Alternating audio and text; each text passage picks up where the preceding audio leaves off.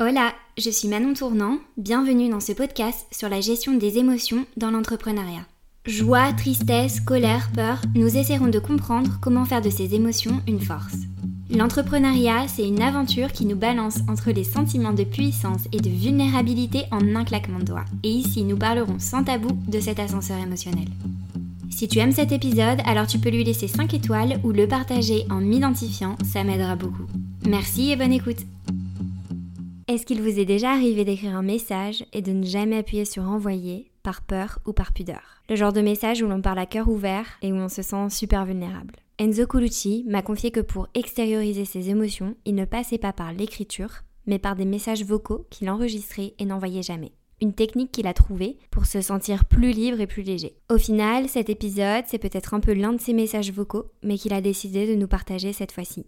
Aujourd'hui, je reçois Enzo Colucci, multicasquette, puisqu'il est coach à son compte, a lancé son podcast Phoenix l'échec mention très bien, de ceux qui renaissent après l'échec, et travaille aussi en tant que responsable grand compte chez Sunday. De sa colère à son ambition, sa vie de couple, sa relation avec sa famille et la joie que lui apportent ses projets, il se livre sans filtre.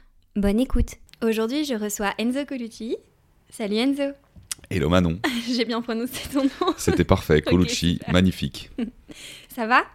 Écoute, ça va. Comme on disait un peu en off avant, euh, beaucoup de fatigue en ce moment là. On enregistre, euh, on peut le dire, je pense, le 1er avril. Exactement. Il neige, c'est pas une blague. et il y a du taf à foison. On vient de finir Q1. On a des gros ops sur Q2. Donc, euh, fin, de, fin de semaine intense pour tous les deux. Grave. Donc je trouve ça cool aussi d'enregistrer le podcast au final, peut-être entre guillemets au mauvais moment, tu vois. Je suis d'accord.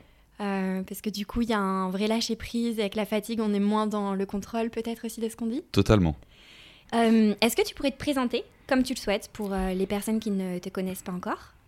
Bah, Avec plaisir. Du coup, je m'appelle Enzo. J'ai 28 ans, bientôt 29. Euh, aujourd'hui, je suis euh, responsable grand compte, donc je suis commercial chez Sunday, qui est une grosse boîte, euh, mhm. une grosse start-up maintenant qui fête ses un an, dans la restauration, dans la food tech, qui est une solution de paiement développée à la base par le groupe Big Mama. Euh, à côté de ça, donc j'ai un podcast qui s'appelle Phoenix l'échec mention très bien, euh, que j'ai depuis deux ans, où j'essaie de traiter de la thématique de la résilience, du rebond de l'échec, et, c'est du coup pareil comme tu fais de montrer le côté vulnérable de chacun pour mm. montrer que c'est une partie intégrante de nous l'échec et qu'il faut relativiser quand ça arrive. Donc euh, beaucoup de plaisir à le faire. À côté, je fais du coaching aussi pour des mm-hmm. boîtes sur justement la partie commerciale et prospection téléphonique surtout. voilà, moi j'ai un passé avec beaucoup de un parcours assez atypique comme on pourrait le dire ou riche comme j'aime plutôt le dire moi euh, avec beaucoup de secteurs d'activité différents euh, de la levée de fonds pour des ONG euh, j'ai travaillé dans le sport. Avant j'étais sportif de haut niveau pendant 10 ans. J'ai travaillé j'ai monté ma boîte en Suisse dans le nettoyage automobile. Après j'ai bossé pendant 3 ans et demi dans le médico-social. Et là je suis dans la food. Et voilà bah, je kiffe ma vie quoi écoute hein, et de plus en plus comme je t'expliquais en off, euh, mhm. le podcast est sur l'ascenseur émotionnel. Quand on entreprend, donc entreprendre au sens large, euh, de faire quelque chose, réaliser ses projets, réaliser ses rêves. Justement, toi, l'ascenseur émotionnel, est-ce que ça te parle? Comment ça te parle? Comment est-ce que tu le ressens au quotidien? Bah, ça me parle évidemment, ouais, ouais, l'ascenseur émotionnel ou les, les, montagnes russes, comme j'aime bien l'appeler aussi, que ce soit dans le, dans, le, dans le quotidien du sales, qui sont très très très présents, euh, que ce soit dans l'entrepreneuriat, comme tu dis, parce que quand j'ai monté ma boîte, j'ai aussi compris hein, ça, que une semaine, t'es euh, es un génie, t'as une super idée, la semaine d'après, t'es une énorme merde. Euh, ou même le jour d'après, il hein, n'y a pas besoin d'attendre une semaine pour ça. Même la même journée, Ou dans la même journée, totalement. Donc c'est quelque chose que, que, ouais, que je vais pas dire que je maîtrise aujourd'hui parce que c'est compliqué, mais que j'essaie d'appréhender au maximum. Je pense que le podcast que j'aime aussi à côté sur justement cette notion d'échec est étroitement lié avec ça mhm. et que ça me permet moi-même de beaucoup relativiser. Euh, je suis quelqu'un d'assez euh, anxieux parfois ça se ressent pas et les gens me voient comme quelqu'un de, de, très dynamique, mhm. euh, tout le temps le smile et tout, très chill, mais intérieurement quand je suis face à moi-même, tu sais, c'est un peu le, la métaphore du clown triste, quoi, tu vois, genre face aux autres, j'ai toujours le sourire et je dis toujours des conneries. Et puis après, quand je suis seul chez moi dans mon appart, euh, je me ronge le cerveau. Donc euh, c'est quelque chose que, que j'ai beaucoup euh, en tête depuis, un, ouais, depuis toujours, je pense, cette notion d'ascenseur émotionnel. Mais qu'il faut, ouais, faut, apprendre, faut apprendre à le gérer. Donc il y a plein de trucs, en tout cas, que moi j'essaie de comprendre depuis des années, plein de mécanismes que j'essaie d'appréhender, plein d'actions que j'essaie de mettre en place pour pallier à ça. Parfois j'y arrive, parfois j'y arrive pas. Mais j'essaie, comme tu dis, de, de développer beaucoup de lâcher prise là-dessus et de, de me dire que parfois bah, c'est normal de pas aller bien Exactement. Mm. et que c'est c'est reculer pour mieux sauter. Moi, j'aime Mhm. beaucoup, euh, on va en parler après, je pense plus en, en plus en détail, mais j'aime beaucoup aller loin dans ma situation mer- merdique, tu vois. Ouais. J'aime beaucoup Aller me creuser, quoi. Ouais, j'aime creuser au fond du trou et me dire que je suis vraiment une énorme merde, que rien ne va. Ça dure pas longtemps. Maintenant, j'arrive à le voir. Ça dure parfois un jour ou jusqu'à deux, trois jours où vraiment je me dis que rien ne va. Et puis à un moment donné, je continue de rester en mouvement. Ça, on va en parler aussi après. Et à un moment donné, il y a un truc qui se décante, il y a une nouvelle chose qui arrive. Et là, du coup, boum, le positif Mhm. revient, tu vois. Et du coup, je me dis tout de suite, bah, tu vois, oui, t'as as dit que rien n'allait. Puis finalement, en fait, ça va. Ouais. Et tu rebondis. assez- Moi, maintenant, j'arrive à rebondir, en tout cas, assez vite. J'ai toujours, Super. je pense, réussi à le faire. J'ai de la chance là-dessus. Mais mon rebond, il est souvent assez instantané. Je me Ouais. morfonds pas trois, trois semaines, tu vois. Ok. Donc en fait, tu te rends compte que tu es en train peut-être d'avoir un dialogue intérieur euh, dur? Ouais. Trop dur? Un peu crise existentielle, Ouais. on pourrait l'appeler comme ça aussi. Je connais. C'est ça. Rien ne va. Rien ne va. Euh, bah, c'est peut-être aussi un côté de, de, de l'exigence et de, de ta curiosité qui, qui doit faire ça. C'est réussir peut-être à continuer de d'explorer, de faire des projets sans trop se mettre la pression. Euh, J'ai plein de questions qui me viennent en tête, euh, un peu spontanées avec tout ce que tu as dit. Vas-y, vas-y. La première, tu vois, c'est quand tu dis que tu es une personne un peu anxieuse. Mhm. Comment est-ce que tu ressens cette anxiété? Est-ce que tu peux mettre des mots dessus? C'est assez dur. Je pense que c'est beaucoup lié, on va faire de la psychologie, mais c'est forcément lié à, à ton passé, ton Mhm. éducation. Moi, si on met un peu des mots là-dessus, euh, j'ai des parents divorcés depuis que j'ai deux ans, des parents qui sont diamétralement euh, opposés en termes de personnalité. Euh, donc, je pense que je me suis un peu construit aussi là-dessus. Il y a un côté où, moi, quand j'étais petit, j'étais pas serein. Du côté de mon père, j'avais beaucoup d'anxiété à, ce- à ce titre-là, parce que j'avais peur, en fait Mhm. je pense c'était pas c'était pas du tout justifié. C'est moi qui me mettais une pression de fou parce que euh, de ce côté-là ils sont beaucoup plus durs. Moi ma, ma mère ma grand-mère sont des personnes très euh, sont toujours dans l'amour euh, j'ai beau faire n'importe quoi Elle tu vois elle- ouais et puis elle le montre tu vois. De l'autre côté c'est plus froid. Donc quand t'es petit tu comprends pas. C'est c'est deux opposés à chaque fois quand y vas. Donc tu, tu réfléchis beaucoup. En plus de ça moi je suis fils unique. En Ouais. tout cas j'ai une demi-sœur bien sûr du coup du côté de mon père.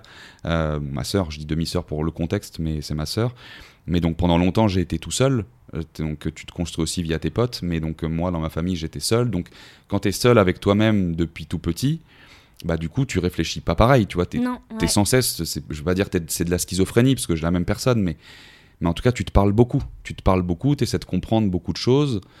Et donc bah, l'anxiété vient avec tout ça parce que tu comprends pas quand tu es jeune. Tu te poses beaucoup de questions, t'as pas de réponse. Si t'as pas de réponse, ça fait peur. Et c'est intéressant parce que tu dis que justement, quand tu es anxieux, tu fais le clown, la enfin voilà, que tu es bien la journée, mais qu'après, quand tu es anxieux, tu te mets tout seul chez toi le soir. Mhm. Et, euh, et j'avais lu un truc justement sur euh, quand on est des adultes qui, pour résoudre leurs problèmes, ont besoin d'être seuls, c'est que dans l'enfance, on a passé beaucoup de moments de solitude en fait. Totalement. Et c'est drôle que tu parles du coup de ça parce que ouais, la journée je fais le pitre et ça a toujours été ça. Moi j'ai toujours eu peur du soir. Aujourd'hui Ah j'ai pas ouais. peur du noir, tu vois, mais quand j'étais petit un peu comme tout le monde je pense. Moi ça a été tardif. J'ai pas de honte à le dire. Moi j'ai dormi avec ma mère jusqu'à mes au moins 8-9 ans, tu vois. Mhm. Euh, dès que la nuit tombait, j'étais pas serein. Dès qu'il y avait cette notion de il faut aller se coucher, moi je me suis toujours endormi à minuit, même depuis que j'ai 4 ans. C'était un enfer pour ma mère, littéralement. J'ai jamais réussi à dormir. Euh, c'était pas de l'insomnie, mais c'était justement, tu vois, cette anxiété, elle me rongeait tout le temps. Et dès que la nuit tombait, bam, dans ma tête, c'était genre, ouais, c'est plus joyeux là. Ok, qu'est-ce qui se passe? Et Ouais. beaucoup, tu vois, à pas comprendre, à avoir peur d'aller dormir. Euh, pas parce que j'avais peur de pas me réveiller, tu vois, mais je sais pas, j'avais cette peur de la nuit que j'explique pas trop. Et ouais, du coup, tu cogites, bah t'es le soir, tu vois, tu regardes ton plafond, Ouais. tu te poses toutes Tu les questions de la Terre. Et, et je pense que cette anxiété, elle démarre un peu de tout ça, tu vois. Mm. Et puis c'était très tôt aussi. C'est assez tôt, ouais. Ouais. Mais après, je pense que justement, quand t'es à la fois et fils unique et quand t'as des parents divorcés et quand t'essaies un peu de comprendre tout ça, je pense qu'il y a un- Je le vois beaucoup avec beaucoup de potes euh, qui sont aussi euh, dans cette situation-là, ou au moins fils unique.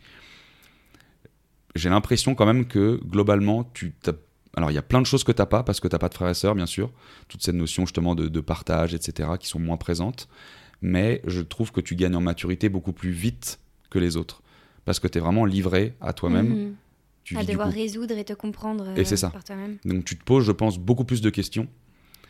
Et, et ouais, en termes de maturité, du coup, j'ai toujours senti, moi, on m'a toujours dit quand j'étais plus jeune, euh, de, parce que je parlais du coup beaucoup, forcément, du coup, je parlais beaucoup avec les potes des parents, parce que quand tu es tout seul, bah, tu, vas te confronter, tu n'as pas de frères et sœurs à qui parler, s'ils n'ont pas d'enfants avec qui ils viennent, bah, tu parles qu'avec les grands. Et moi, j'étais tout le temps là assis à table. Alors, tu parles quand on, quand on te pose des questions et tout, mais t'écoutes, t'écoutes les grands, t'essaies de comprendre comment ils fonctionnent, t'essaies de comprendre un peu leur logique, leurs trucs, leurs conversations. T'as tes parents qui disent ouais c'est les grands qui parlent, tu genre moi on m'a mhm. jamais trop dit ça heureusement. Oui les petits au bout de la table. Ouais ouais les petits au bout etc. Et donc t'essaies de comprendre, tu piges les trucs etc. Et donc je pense que en termes de maturité tu gagnes un peu plus, en tout cas plus vite. On m'a toujours fait cette réflexion euh, quand j'avais euh, même 10, 12, 13 ans, euh, j'en faisais 18 en maturité, tu vois. Et, aujourd'hui, voilà, j'ai le parcours que j'ai en partie grâce à ça aussi. Donc, oui, ça t'a construit comme. Totalement. Tu vois, ces moments difficiles là dont on parle là maintenant, là, qui étaient très durs pour moi pendant très longtemps, à un moment donné, il y a eu un, il y a eu un tournant. Et il y a eu beaucoup de souffrance de ce parcours-là pendant des années que tu camoufles par d'autres choses, par de la colère, de la violence, mhm. tu te retranches dans le sport pour canaliser tout ça, mais tu mets un pansement sur une jambe de bois, et il y a un jour où tu acceptes un peu tout ça, et c'est un peu le début d'une renaissance, tu vois. Et puis petit à petit, du coup, tu pars dans, cette, dans cet inconnu, mais avec plus de confiance, justement, plus, enfin plus de sérénité. Je dirais pas de confiance, la confiance, ça c'est dur, ça s'acquiert au quotidien, mais tu vas avec beaucoup plus de sérénité vers ce chemin qui est inconnu, justement. Euh, j'aime beaucoup le mot que tu as employé, renaissance qui fait du coup référence à ton podcast. Euh, parce que je, je trouve qu'il y a vraiment cette notion de, comme tu dis, d'avoir une blessure ouverte qui, des fois, dans l'enfance. Euh, enfin, je sais pas si tu avais cette sensation, mais tu as l'impression de dire au revoir à une partie de toi. Et, et, même si cette partie de toi, elle est encore là parce que c'est celle qui t'a construite, tu vois ce que je veux dire De dire, je fais mhm. le, entre guillemets, le deuil de cette partie qui m'a blessée, qui m'a brisée, pour justement euh, donner une nouvelle énergie dans ma mhm. vie, plus positive. Euh, tu l'as ressenti comme ça? Comment est-ce que tu as eu le déclic euh? Ouais, je pense qu'on a plusieurs renaissances à ce moment-là, parce que quand on grandit, bah, tout va très vite. As cette première, déjà, tu as cette, cette jonction au, moment de, du collège-lycée, où là, déjà, tu prends une grosse claque dans ta gueule quand tu arrives au lycée. Après, tu as cette partie où tu dis, donc là, tu commences, tu es dans l'adolescence. Après, tu dis, ok, bah là, je quitte l'adolescence pour rentrer dans l'âge adulte. Maintenant, je suis majeur. Maintenant, il va falloir trouver des études supérieures. Puis après, tu as une autre naissance encore qui arrive sur, ok, maintenant, je vais travailler. Maintenant, j'arrive dans la vie adulte, vraiment. Là, mm. j'étais dans l'âge adulte. Maintenant, je rentre dans la vie adulte. Maintenant, je vais devoir avoir un taf. Je vais devoir payer des impôts. Je vais devoir m'émanciper.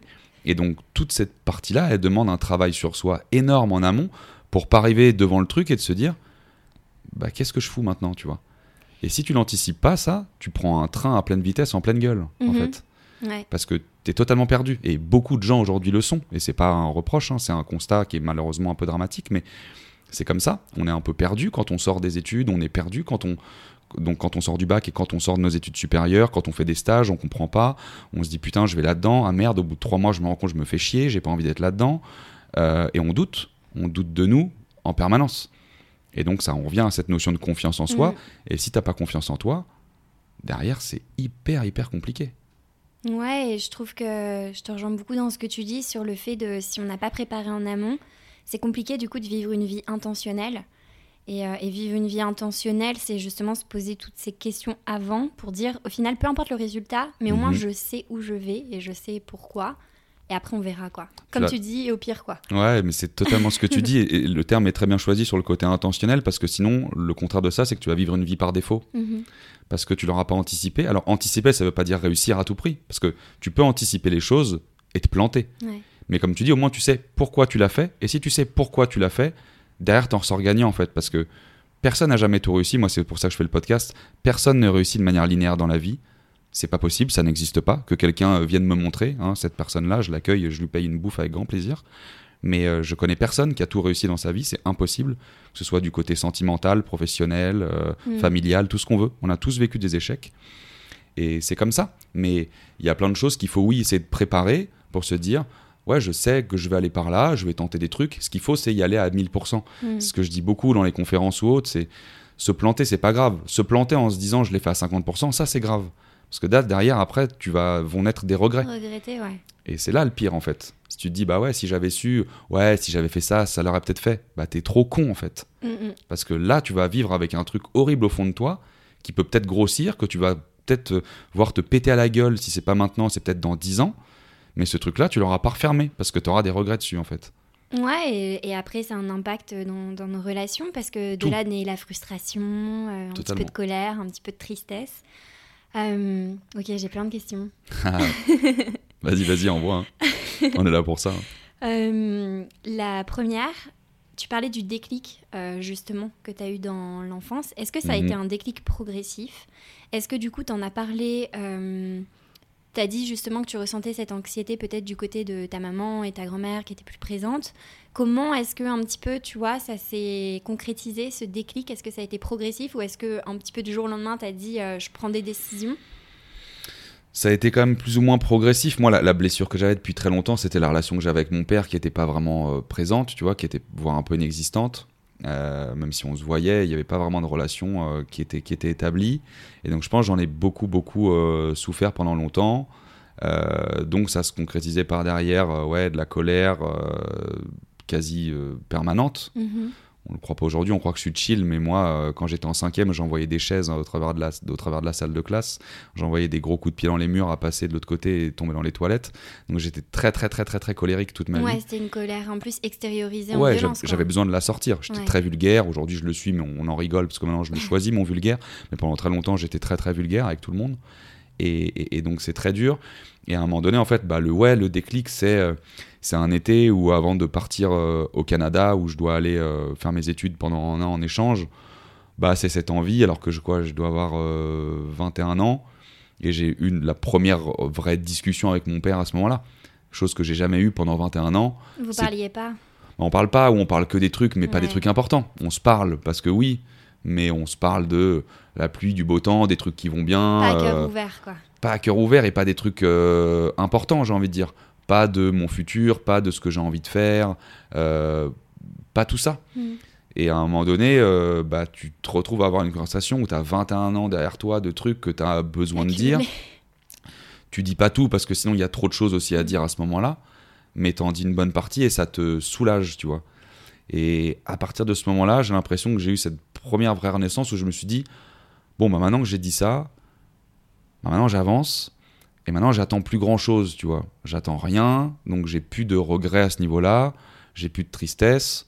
J'avance dans mon coin, j'ai dit une partie de ce que j'avais à dire, donc maintenant je commence vraiment à me construire. C'est un peu cette image de nous en tant que mec, euh, on, on doit tuer le père à un moment donné, tu vois. Mhm. On a ce besoin à un moment donné de tuer le père parce que, parce que sinon on grandit pas autant qu'on devrait grandir, en tout cas aussi vite ou aussi bien, je pense. Ouais, sereinement. Yes. ouais. Quand on parle d'émancipation, pour nous les, les- les garçons, on a ce besoin à un moment donné de se détacher du, du- du- du père, de cette emprise un peu, euh, et, et de faire notre vie Et de vraiment. cette autorité, de cette figure Ouais, c'est ça, de la figure paternelle qui Ouais. te fera toujours peut-être prendre des choix en fonction de lui.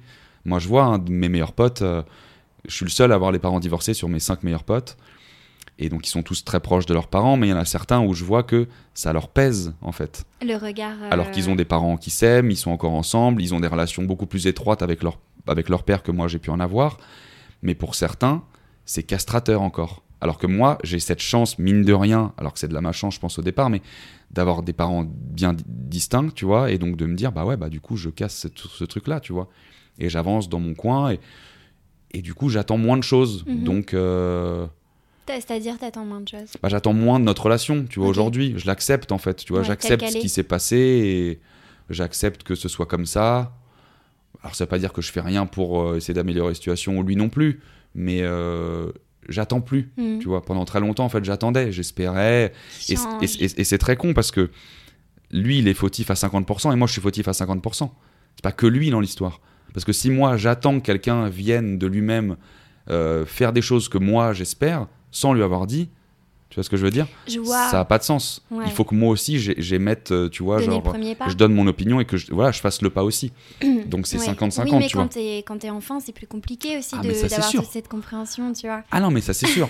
moi, j'essaie de me dire que c'est 50-50 parce que je veux pas donner toute la faute sur lui. Ouais. C'est pas le but, tu vois. Mais Oui, t'es plus dans les, dans les reproches et t'es vraiment dans le moment Non, présent d'accepter la relation telle qu'elle est. Exactement, exactement. Je, pense que je l'ai été longtemps intérieurement, parce que pareil, du coup, je le, je l'extériorisais pas. Il y a peut-être que mes quelques meilleurs potes qui savaient, tu vois ça. Mais personne d'autre le savait. Même pas ma mère, avec qui je suis très proche pourtant, tu vois. Et hum, bah justement, tu parles d'extérioriser. Hmm. Aujourd'hui, comment est-ce que tu vis un petit peu tes relations? Donc, je te parle pas avec tes clients, euh, pas dans le pro, mais vraiment avec ton cercle proche, avec tes rencontres donc amicales, amoureuses, euh, toutes les personnes qui rentrent dans ta vie. Vu que tu as grandi avec euh, ce contraste de recevoir beaucoup d'amour du côté de ta mère et euh, la distance du côté de ton père, Toi, aujourd'hui, comment est-ce que tu te sens au niveau du dialogue avec euh, tes relations? Bah, Moi, j'ai de la chance justement de tout pouvoir dire avec ma mère depuis toujours et donc de avoir zéro secret là-dessus, Mhm. tu vois. Même des trucs euh, quand j'ai pris de la drogue, quand j'étais jeune, des dit, conneries, je lui dis, je m'en fous, tu vois. C'est fait, c'est fait. Je suis pas con. Je pense qu'aujourd'hui j'ai une bonne situation, j'ai une bonne vie. Euh, j'ai fait des conneries comme tout le monde. J'ai Mhm. testé des trucs. euh, du coup, je le dis. Donc là-dessus, moi, je suis toujours. Je pense être quelqu'un de très entier. Je pense que les autres parleraient mieux que moi, mais. Et tu vois cette, cette dualité que j'ai entre la relation que j'ai avec mon père et ma mère depuis toujours, bah en fait ça se ressent parce que moi c'est tout blanc tout noir. Moi j'essaie de travailler sur un équilibre dans ma vie de gris, C'est très compliqué. Moi, c'est blanc ou noir. Donc, je suis toujours entier dans toutes mes relations. Mais euh, il se peut que, tu vois, genre un jour où je suis pas bien luné, ben, euh, je parle pas. Tu te, tu te renfermes? Je suis là, tu vois, genre on est à table, euh, on arrive, je suis hyper content, donc euh, j'ai l'excitation, on se prend dans les bras, on s'embrasse et tout, on est content. Et puis euh, j'ai le Enzo plus petit, tu sais, qui on a à table, on est en pleine, euh, on est au resto. Moi j'ai un problème avec les restaurants, je pense quand je suis au resto, je m'éteins au bout de 10 minutes. Hmm. je, je suis là et après à un moment donné je pars dans mes pensées. Mes potes le voient tu sais. Je vais être là en train de te parler. Puis après genre les autres vont parler et je vais regarder dans le vide. Et je vais être là en- à regarder, à regarder dans le vide pendant parfois ça peut durer deux minutes hein. Hmm. et les mecs euh, ils me voient tu sais ils me font coucou tu sais j'étais plus là. J'étais- plus là. Parfois ça m'arrive dans des rendez-vous pro j'ai mon j'ai mon moi derrière là tu sais il y a un truc qui me vient en tête il y a une mouche qui vient de passer à côté genre je suis attiré bam ça m'emmène sur une idée un truc je viens de rater 15 secondes d'une relation je sais pas ce qui a été dit Ouais. T'étais- dans ton monde. je sais pas Ouais. et, et donc ça, c'est assez fou. Mais donc dans mes relations, je, je suis entier. Moi, je, je donne ma chemise euh, très, euh, peut-être trop facilement. Donc d'abord, tu fais une euh, confiance entière Ah ouais, j'ai confiance entière. En fait, je le ressens. Par contre, les gens que j'aime pas, euh, Ok. elles vont plus ou moins le savoir. Et encore, maintenant, j'arrive à faire semblant. Mais en tout cas, je fais semblant parce que je les vois maintenant, mais je les reverrai pas et je m'en bats les couilles d'eux. tu vois. Ouais, tu vas pas entretenir le truc. Rien à foutre. Mais par contre, ceux que j'aime, je le fais et je suis entier et je donne tout ce que j'ai. À ce niveau-là, j'ai pas de. Mais c'est- compliqué dans les relations amoureuses aussi parce que parce qu'un jour, euh, je suis au taquet, je suis hyper attentionné et je le fais avec vraiment 100% de, De de ton volonté, de mon cœur, tu vois. Et le lendemain, je vais avoir plein de trucs en tête, plein de trucs qui me complexifient la tête et je vais être l'opposé de ça. Ouais. Et c'est très compliqué. constant. J'arrive pas à être constant. Je travaille sur de la constance et sur Ouais. de l'équilibre, comme je disais avant. Donc il y a plein d'actions que je mets au quotidien Ouais, maintenant depuis des années. Je peux en parler. Et qui m'aident à peu près à, à- à- à travailler là-dessus. Mais il y a des moments où je peux pas. J'arrive pas à être tout le temps parfait sur ça, tu vois. Et là, t'es en couple ou t'es célibataire? Ouais, ouais, je suis en couple et c'est. En couple et du coup, tu le ressens? C'est pas évident, ouais, ouais, Ouais. je le ressens. Je Et le ressens euh, parce qu'au début, c'est toujours euh, tout beau, tout rose, euh, tu donnes beaucoup. En fait, c'est parce que moi, c'est compliqué parce que moi, le pro, il prend beaucoup dans- de place dans ma vie. Le pro, le pro, il doit prendre au moins 75% de mon temps. Mm. Vraiment, on va parler aussi un peu de après. ton temps mais... et peut-être de ton énergie aussi, qui De sont tout. deux choses différentes. Ah ouais, complet. Parce que moi, quand je suis au taf, je suis à 2000%. Moi, Mm. mon taf, mon- j'ai un job de sales, j'adore le challenge, j'ai fait beaucoup de sport. Moi, mon taf, c'est d'être numéro un, point barre, en fait. Ton- ça fait vraiment partie de ton identité. C'est moi, en fait. Tu vois, genre, j'ai beaucoup d'ambition, peut-être trop. J'en parle beaucoup avec ma mère là-dessus parce que c'est ce qui me freine, en fait. J'ai tellement d'ambition, j'ai tellement envie de réussir dans tout ce que j'entreprends. Quand j'entreprends un truc, en fait, comme je t'ai dit, je suis entier. Si je fais un truc, je le fais à 2000%, sinon je le fais pas. Mm. Ça m'intéresse pas. D'être à moitié, de, Oui, de un truc, je m'en bats les couilles, je le fais pas. Donc je le fais à 2000%. Mais donc le taf, plus mes projets annexes que j'ai, ça me demande beaucoup, beaucoup d'énergie. Je le fais avec euh, 100% encore une fois de volonté. Et donc forcément, derrière, je délaisse après ma relation, tu vois. Ah Pas au début, parce qu'au début, euh, tout j'arrive pas à avoir cet équilibre aujourd'hui, je le ressens. Cet équilibre vie pro, vie perso. En tout cas, vie sentimentale et vie pro. Tu vois. Parce que là, ça fait combien de temps que vous êtes ensemble? C'est un peu compliqué, ça c'était depuis un moment, on s'est- on on n'était plus ensemble parce que l'année dernière justement j'ai commencé Sunday et, et j'avais pas le temps et puis on s'est remis ensemble donc euh, ça fait on va dire un an et demi que ça virevolte, tu vois. Euh, mais c'est compliqué, c'est compliqué parce que j'arrive pas à voir, ouais, à, trou- à trouver ce- ce- cet équilibre-là parfait. Et c'est frustrant parce que tu, tu vois que l'autre est pas forcément heureux, donc euh, et c'est pas ce que tu veux et tu culpabilises. Et à la fois, à un moment donné, enfin, moi, toutes mes relations, malheureusement, amoureuses, elles se sont toujours finies comme ça parce que j'ai pas eu beaucoup de relations amoureuses. Elles ont duré assez longtemps à chaque fois. C'est toujours des relations à peu près de 3-4 ans. Mhm. Euh, mais j'ai toujours sacrifié mes relations amoureuses pour, à l'époque, le sport, quand j'étais un sport de haut niveau. Après, pour monter ma boîte.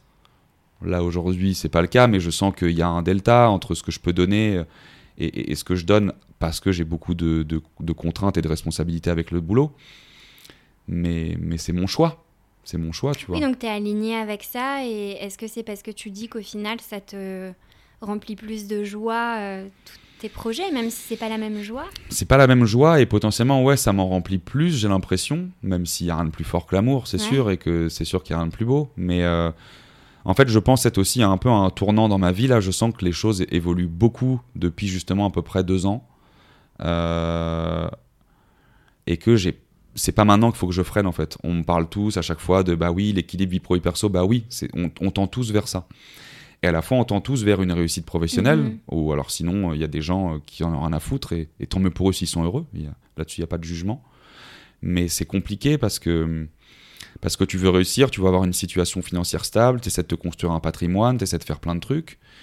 Et, à côté de ça, il faut que tu établisses aussi une vie euh, sentimentale euh, stable. Et c'est dur de jouer sur tous les tableaux. Moi, j'arrive pas. J'arrive pas à tout la, faire. La stabilité, c'est ce qui donne la fiabilité et la confiance euh, de l'autre personne. Et j'aime bien ce que tu dis justement sur d'être là dans un moment un petit peu déterminant et un moment d'impulsion dans ta carrière. Parce que justement, il y a ce truc quand on entreprend dans nos projets, quand on entreprend notre vie. Parce que pour moi, c'est entreprendre de, de façon hyper globale de se dire, euh, voilà, des fois nos proches peuvent dire, euh, mais tu travailles trop, tu travailles trop d'heures, ça prend trop de place. Mais en fait, de se dire, oui, mais là, j'en ai conscience mmh. et c'est peut-être temporaire. Je me nourris de ça et, et comme je disais, c'est pas maintenant qu'il faut freiner en fait. C'est quand tu es en pleine montée. C'est pas là où il faut se dire, ok, bah maintenant je stabilise. Bah non, en fait, là, je vois que j'ai un boulevard devant avec plein de trucs qui s'ouvrent. Et justement, donc là, tu dis, c'est peut-être pas le moment idéal pour euh, trouver euh, justement la stabilité et lisser un peu tous tes projets, mais mhm. juste être à fond. Mhm. Et, et, pour moi, euh, je sais pas si tu es d'accord, mais il y a la stabilité, entre guillemets, dans les relations, les projets, les machins, et il y a la, quand même réguler sa stabilité émotionnelle. Ouais. Ça, aujourd'hui, concrètement, comment tu le vis et comment tu fais? C'est une bonne question, ouais, parce que c'est deux choses différentes, comme tu dis. La, stabilité émotionnelle, j'essaie de l'avoir avec euh, des ancrages, en fait, et des choses que j'ai commencé à développer depuis maintenant, bah, depuis que j'ai monté ma boîte, donc ça fait depuis janvier 2017. Enfin, je l'ai monté avant, mais j'ai pris ce, tournant-là, moi, à ce moment-là, euh, où euh, je mets un peu de contexte. Ma boîte, je l'ai montée, j'avais 22 ans, on ne savait pas, on sortait d'études, on n'a pas fait de master, on s'est dit, on monte notre boîte. Donc, je repartais vivre en Suisse. Euh, je vivais chez mon pote, enfin chez ses parents, qui étaient dans une situation familiale compliquée. Euh, j'avais mis toutes les thunes dans la boîte, euh, mhm. donc je vivais chez eux, à la cave. Euh, et j'étais pas bien au bout de trois mois de création. Je suis rentré chez moi, j'étais en dépression. Mhm. J'étais en dépression quand je rentre à Noël. Et j'écoute du classique, je te dis, dans la chambre, c'est Kata. je sais pas si j'ai envie de continuer. À la fois, je me dis, vas-y, maintenant, t'y es allé, il faut y aller. Et à partir de janvier, je me remets un peu dans le droit chemin. Je me dis, ok, je lis quelques articles comme ça, c'était à l'époque, donc ça remontait il y a 5 ans. Je lis quelques articles, c'était au moment où il y avait le Miracle Morning, tout ça. J'ai pas lu ce bouquin, mais en tout cas, j'ai lu des articles dessus et je me dis, ah, c'est pas con si les plus grands de ce monde, un peu, ils ont des routines et tout, bah, je vais faire ça aussi mhm. en rentrant.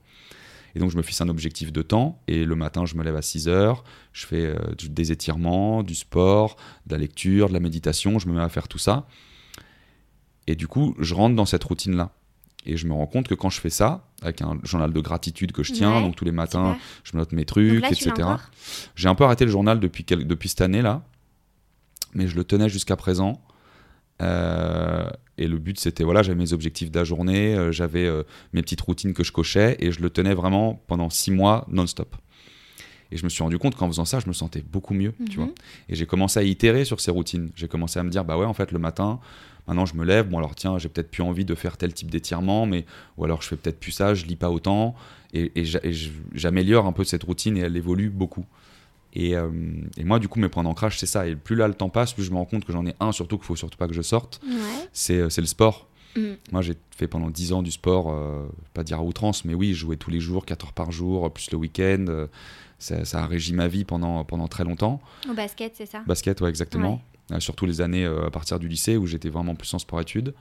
Et, et, donc je me rends compte que j'ai besoin de ça, j'ai besoin de ce défouloir, d'extérioriser, d'extérioriser tout ça. Que fonctionne. Ouais. parce que le corps et l'esprit c'est étroitement, étroitement lié. Si tu te sens bien dans ton corps, tu te sentiras bien dans ta tête. Et puis nos émotions, on les incarne. Totalement.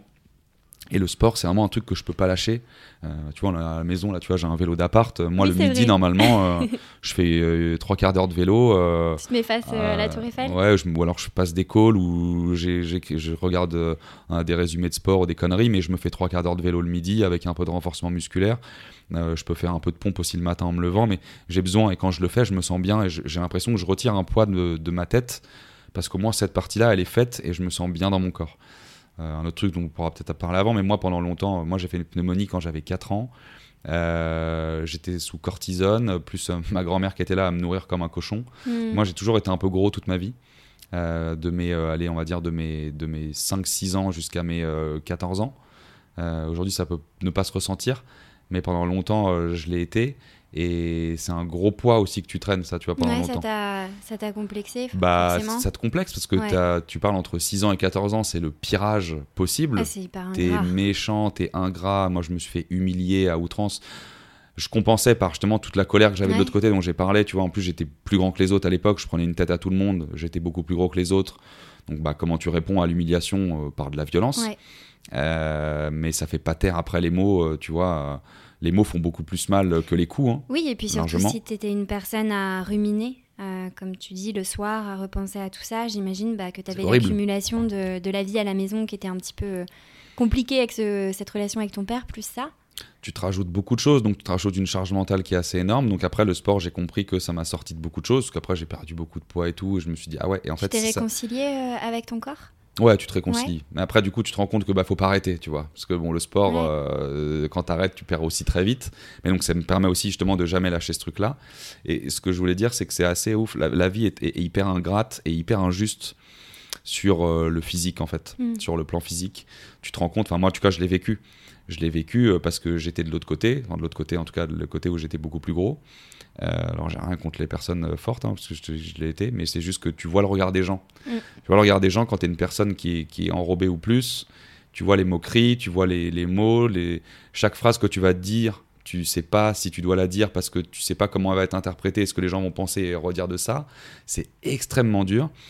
Et tu te rends compte le jour où tu perds tout ça, où tu perds tous ces kilos et où tu, tu te changes euh, physiquement, le regard des gens, comment ils changent et les opportunités que tu as c'est hmm. horrible en fait. Les gens s'ouvrent beaucoup plus facilement à toi. atroce. Et il y a plein de biais sur ça, hein, sur le fait qu'on associe des qualités euh, plus importantes et plus chaleureuses, comme euh, la gentillesse, l'intelligence, à des personnes qui sont enfin dans les critères, euh, tu vois, socialement belles, tu vois ce que je veux dire? Les gens vont être attirés par toi en fait, ils vont venir naturellement et, et c'est horrible de se dire ça, tu vois. ils te font plus confiance, ils viennent, ils ont beaucoup plus le smile. Je, je sais pas comment l'expliquer, mais c'est Ouais, c'est injuste. Ouais, c'est injuste là-dessus.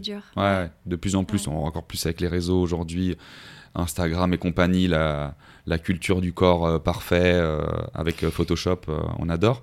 Mais c'est dur du coup de répondre à ces standards-là, soit femme ou homme. Hein. C'est oui, très dur. C'est très dur et, et, enfin, est-ce que du coup, la, le fait d'être en surpoids c'était lié à des troubles euh, du comportement alimentaire parce que tu ah bah mangeais parce que tu étais anxieux Ouais, bah, du coup, ça c'est lié aussi. Tu as les médocs euh, que tu prends euh, à base de cortisone qui de toute façon te font gonfler. Et puis tu as, toute cette anxiété que tu compenses par justement des troubles alimentaires à manger à outrance, n'importe quoi tout le temps. et donc tu t'en sors pas de ce truc-là. Et justement aujourd'hui, parce que moi j'en ai eu, donc c'est une question qui m'intéresse qui beaucoup de voir comment les personnes ont un peu surmonté ça. Et tu vois, est-ce qu'aujourd'hui tu dis que tu as 100% réconcilié? Est-ce que si tu fais pas de sport, tu culpabilises parce que tu te dis euh, j'ai pas fait mon sport, je sais que ça me fait du bien et c'est pour mon bien-être général? Ou est-ce que tu as encore un peu des fois, tu vois, des, des, des retours de cette relation conflictuelle avec ton corps? Bah, est-ce que ça va? Non, non, forcément. Puis, ce que tu dis, c'est exactement ça. C'est de se dire, moi, en fait, quand je fais pas trois jours de sport, je culpabilise. Mais je culpabilise parce que je sais que je vais aller beaucoup mieux si j'en fais. Donc c'est plus physiquement dans et, et mentalement en fait. C'est les deux, comme je dis, les deux sont très liés. Euh, dès que je vais faire une séance de sport, dès que je vais voir que je me sens bien dans mon corps, euh, que je ressemble pas à rien et tout, bah forcément je me dis ok bah ça déjà ce plan-là ça va, tu vois. Donc ton estime augmente forcément et ta confiance aussi. Et donc j'ai besoin donc euh, donc ouais je peux. Alors il y a plein de choses sur lesquelles aujourd'hui je culpabilise plus. Tu vois ces mhm. routines assez intenses et assez extrêmes que je faisais avec euh, méditation, lecture, machin. Pendant un moment je me flagellais de pas les faire si je les ratais. Maintenant, aujourd'hui, je le fais plus, je me flagelle plus, mais il y a quand même ce sport où là, oui, pour le coup, je vais quand même me, me taper dessus si pendant une semaine, je fais rien. Parce que tu sais que c'est ta rigueur. Parce qu'il faut que je le fasse, ouais. Je sais que si j'ai pas ça, j'ai pas tout l'équilibre qui va avec derrière. Je vais, je vais recogiter sur des trucs, je vais pas penser pareil, je, je vais pas avoir la même intensité dans ce que je fais, euh, la même, le même recul, le même lâcher prise. Et pour moi, le sport, c'est vraiment devenu un ancrage essentiel à cette stabilité émotionnelle dont on parlait tout à l'heure. Mm. Vraiment, de ce qui en reste de ces, de ces dix dernières années, le sport est, est, est intouchable là-dessus pour moi. Ouais, je comprends. Et puis quand c'est lié comme ça à à se passer avec la relation avec le poids, le, poids, le, sport, ça devient c'est une drogue. indispensable. Ouais, ça devient une drogue. Et, et ouais. Sans être à outrance, mais ce qui est important, moi je pense là-dedans, pour ceux qui écoutent, c'est la constance que tu mets. Mm. La constance, ça veut pas dire aller à la salle tous les jours deux heures. Euh, la constance, c'est faire euh, un quart d'heure par jour, entre un quart d'heure et une heure, moi ça dépend des jours. Et des jours, je fais que euh, un peu de renforcement musculaire pendant 15-20 minutes. Il y a des jours, je vais faire trois quarts d'heure de vélo et du renfort. Je fais un jour sur deux, tu vois. Mais c'est important que tous les jours, j'ai fait ma petite session qui fait que quand je ressors de là, je sens, bah, tu vois, j'ai les muscles un peu congestionnés, je sens que ça a un peu bossé. Tu prends une bonne douche derrière, hop, tu te fais à manger. Moi, j'adore faire du sport le midi. Tu gardes le réflexe en fait. Bah ouais, c'est ça. Ouais. Et du coup, et, et c'est plus important de faire 15 minutes de sport par jour que d'aller à la salle deux heures une fois tous les trois jours. Ou une heure tous les deux jours même, je pense. Mm. Vraiment. Moi, je préfère faire un peu tout le temps parce que ça te justement une. T'as cette constance, as, et, c'est ça qui te permet de pallier à ces montagnes russes et euh, c'est cet ascenseur émotionnel que tu as tous les jours. Parce que si ton ancrage, c'est le sport, si ton ancrage, c'est la lecture, si c'est euh, marcher, si c'est cuisiner, c'est ce que tu veux, si tu le fais un peu tous les jours, bah en fait, tu es plus tu es plus enclin à, à, comment je pourrais dire ça, euh, à accepter justement les merdes qui t'arrivent tous les jours mm. et à y répondre de la bonne façon en tout cas, beaucoup plus positivement, pas te mettre sous l'eau en disant oh, il m'arrive ça là, ça va pas. Bah mais vas-y, j'ai fait ça avant donc je sais de toute façon c'est normal. Je sais pas comment expliquer mais c'est quelque chose qui t'aide beaucoup à prendre du recul et relativiser. Complètement. Et après c'est à toi de trouver ton ancrage. Et puis du coup, ça fait que, enfin, tu vois, quand euh, tu as passé une journée euh, de merde, à la fin, tu te dis quand même, même s'il n'y a rien qui était, je suis fière de moi parce que j'ai gardé euh, un petit peu mon rituel et, je l'ai fait, quoi qu'il quoi qu'il soit arrivé dans ma journée. Mhm. Et, vu qu'il y a tous nos biais de négativité à la fin de la journée qui font qu'on a quand même tendance à se rappeler plus du négatif que du positif, au moins ça permet de réguler ça. Euh, donc on parle de là réguler les émotions. Et donc tu avais parlé du travail euh, justement des mises en action que tu testais. Donc là tu as parlé du sport. Mhm. tu as dit que tu as arrêté euh, de noter les gratitudes. Ouais ça je le fais. En fait j'arrête je reprends j'arrête je reprends. Il y a certaines routines qui sont plus dures justement parce que bah tu vois l'été quand tu coupes et que tu sors tard donc tu te réveilles tard donc tu perds ce rythme là tu reprends. Parfois, moi là, j'ai beaucoup de déplacements depuis euh, septembre. On fait beaucoup de salons, donc t'es pas chez toi. Donc quand t'as pas, tu vois, cet environnement, ce truc que tu connais, c'est plus facile de couper du coup les routines. Donc moi, je sais que j'ai un peu arrêté le journal de gratitude que je conseille beaucoup aux gens parce que je l'ai fait pendant très longtemps et j'ai vu les vertus que ça avait. C'est incroyable. Te dire que tous les soirs, tu notes. Moi, j'ai commencé ça. C'était ma une prof de ressources humaines quand j'étais en échange justement au Canada une Lilloise qui était venue du coup là-bas. J'avais adoré cette meuf. On, s'était, on avait vachement fité.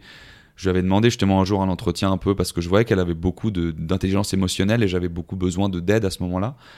Euh, et elle m'avait dit justement, mais toi, de toute façon, je te vois arriver à 10 000. Euh, euh, faut que tu lises le livre La communication non violente et fais un journal de gratitude.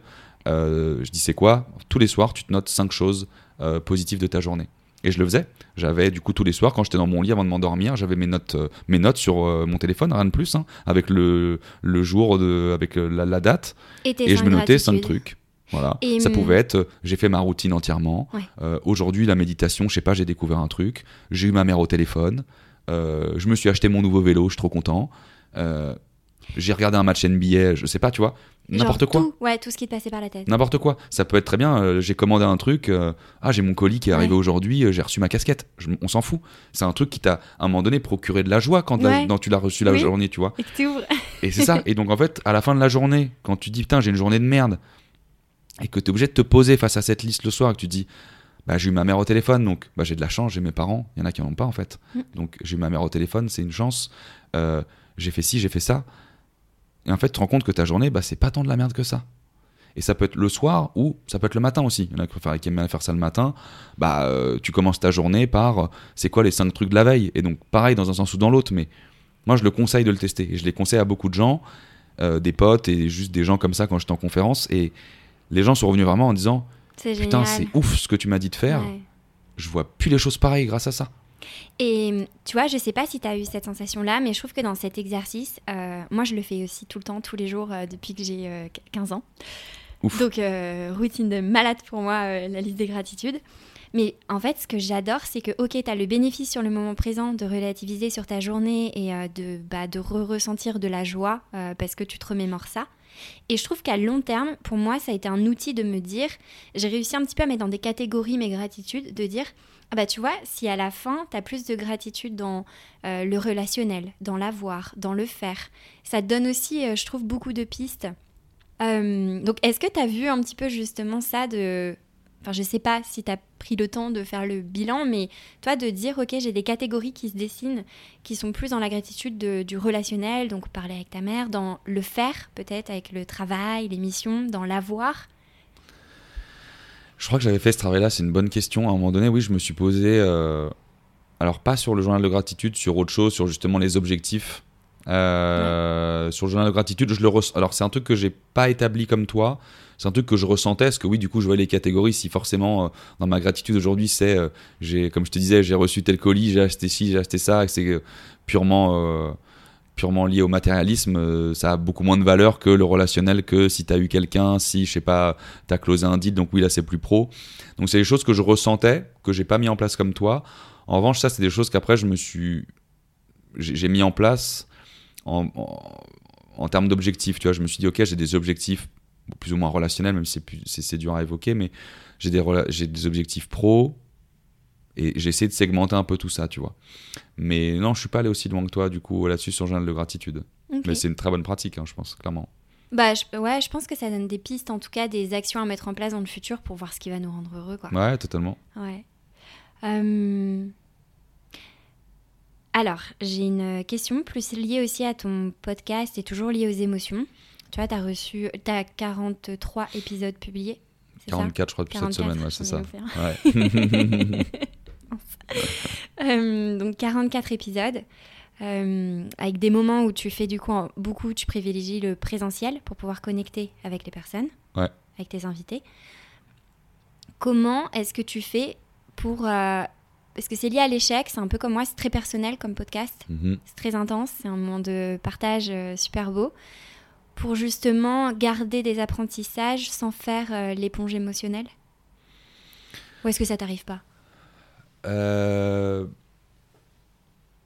Si ça a pu m'arriver sur certains, forcément, ce que alors beaucoup plus comme tu dis déjà en présentiel, parce que le fait de se voir, il y a beaucoup plus d'émotions qui se dégagent. Euh, moi, j'essaie de le faire au maximum, sauf comme quand on se dit en off, tu as un super invité que tu veux, il n'est pas à Paris ou c'est pas pratique, donc tu le fais à distance, tant pis.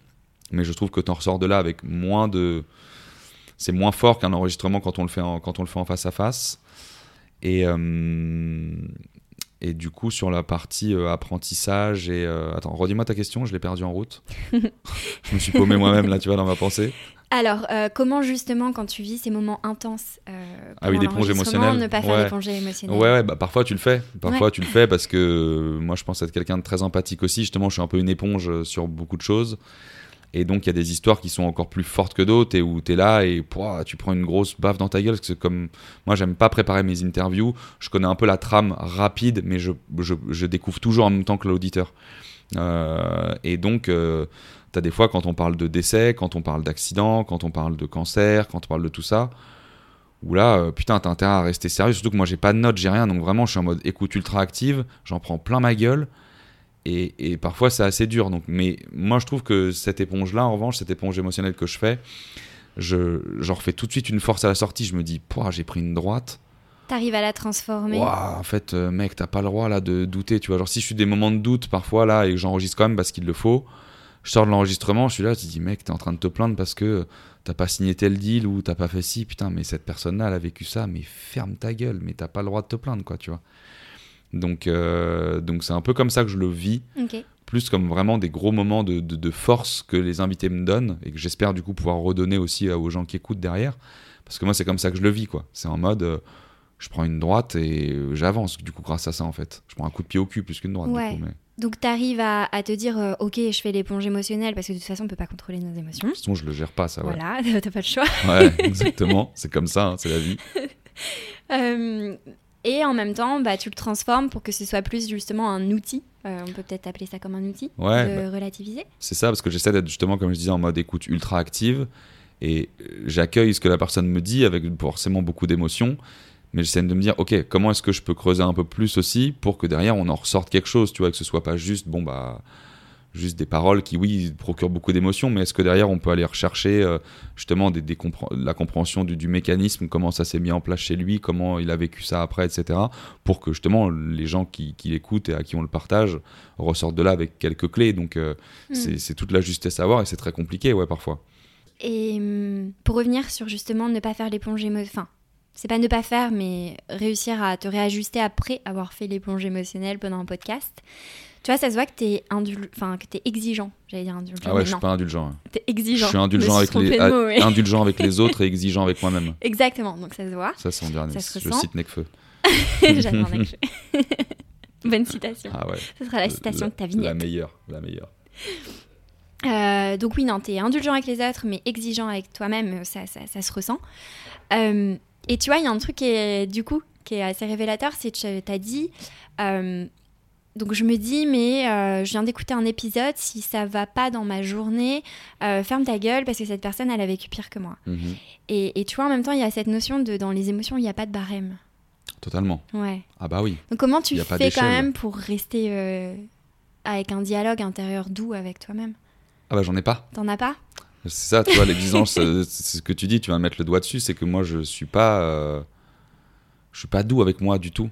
Et c'est ce que j'essaie de travailler de plus en plus, qu'en plus je le dis, tu vois, dans les posts ou ce que je peux dire aux gens, c'est, enfin, moi, si je me parlais, si je parlais à mes potes comme je me parle à moi, j'aurais pas de potes. Ouais, tu serais seul. Littéralement, parce que je suis hyper dur, hyper dur, parce que j'ai, comme je disais tout à l'heure, je suis exigeant, j'ai beaucoup d'ambition et que c'est aussi ma peut-être ma façon dont j'ai été aussi formaté de moi j'ai besoin qu'on me mette des coups de pied au cul pour avancer et j'en veux pas. Alors seulement ça me fait chier parce que j'ai de l'ego comme tout le monde, donc je vais peut-être mal le prendre tout de suite là à chaud, mais à froid je vais dire bah en fait cette personne elle a raison.